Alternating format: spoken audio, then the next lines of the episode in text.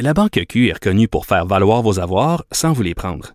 Mais quand vous pensez à votre premier compte bancaire, tu sais, dans le temps à l'école, vous faisiez vos dépôts avec vos scènes dans la petite enveloppe. Hmm, C'était bien beau. Mais avec le temps, ce vieux compte-là vous a coûté des milliers de dollars en frais, puis vous ne faites pas une scène d'intérêt. Avec la Banque Q, vous obtenez des intérêts élevés et aucun frais sur vos services bancaires courants. Autrement dit, ça fait pas mal plus de scènes dans votre enveloppe, ça. Banque Q. Faites valoir vos avoirs. Visitez banqueq.ca pour en savoir plus. Le, le commentaire de Danny Saint-Pierre, un chef pas comme les autres.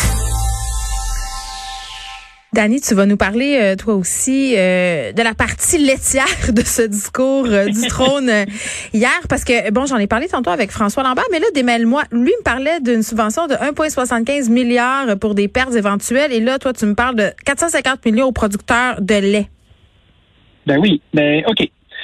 J'ai euh, pris un café avec François ce matin euh, virtuellement sur Oh. sa page Instagram, comme à tous les matins. Tu sais, euh, tu sais qu'il y a un petit billet qui fait avec des sujets d'actualité qui le concernent. Puis en regardant le discours du trône, ben, il y a une promesse de 450 millions qui Ouais. est comme un remboursement qui a été fait euh, aux producteurs laitiers du Canada.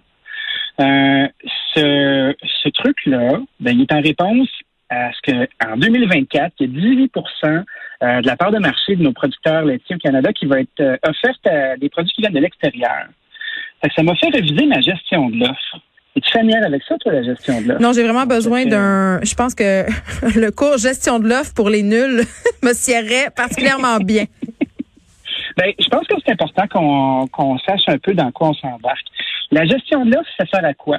Ben, c'est un règlement qui est, de, qui est daté de 1972 qui sert à stabiliser les prix et limiter les importations dans le cadre du lait, des œufs de la volaille. Donc, c'est de protéger notre marché euh, des industries étrangères qui auraient peut-être plus de capacité à produire pour moins cher, donc garantir des revenus de qualité euh, pour nos, euh, nos concitoyens, pour les producteurs de, de volaille, d'œufs et de lait au Québec. Ça fonctionne au Québec et au Canada. Ça fonctionne avec des quotas. Un quota, ben, c'est une quantité, donc c'est un volume de production que tu dois acheter pour avoir le droit de le revendre. Fait que quand tu achètes un quota, exemple, tu as un quota pour faire 100 poulets, ben, tu peux revendre 100 poulets. Si tu fais ton en revendre 120, ben, tu déstabilises le marché. Ouais, la raison pour laquelle... ouais. Oui, Non, non, mais c'est parce que moi, je réagis toujours quand on parle de quotas parce que j'ai entendu tellement d'agriculteurs chialer contre ça, dire que ça les limitait, euh, dire que ça faisait qu'il y avait certains. Puis là, tu donnais l'exemple de- du poulet, là, ça c'est un bon exemple. là, Tu sais, entre élever 100 poulets puis élever des milliers de poulets, tu sais, il y a une marge qu'on pourrait avoir puis avoir des producteurs euh, qui font de la production, c'est-à-dire moyenne, et venir avoir un marché beaucoup plus intéressant. Moi, c'est toujours ça que la question que je pose. Ben, je suis d'accord avec toi, sauf que dans la façon dont les règles, c'est, euh, la façon dont les règles sont en place, Hmm. c'est un équilibre.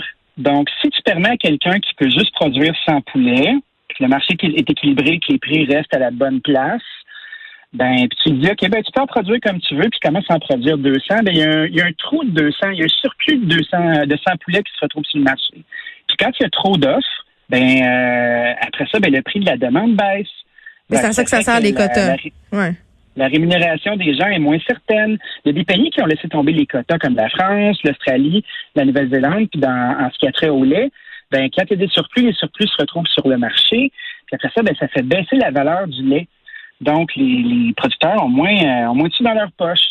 C'est un, c'est un système qui est controversé. Il y a Maxime Bernier qui avait fait sa campagne là-dessus aux dernières élections euh, fédérales. Ça n'a pas été un grand succès.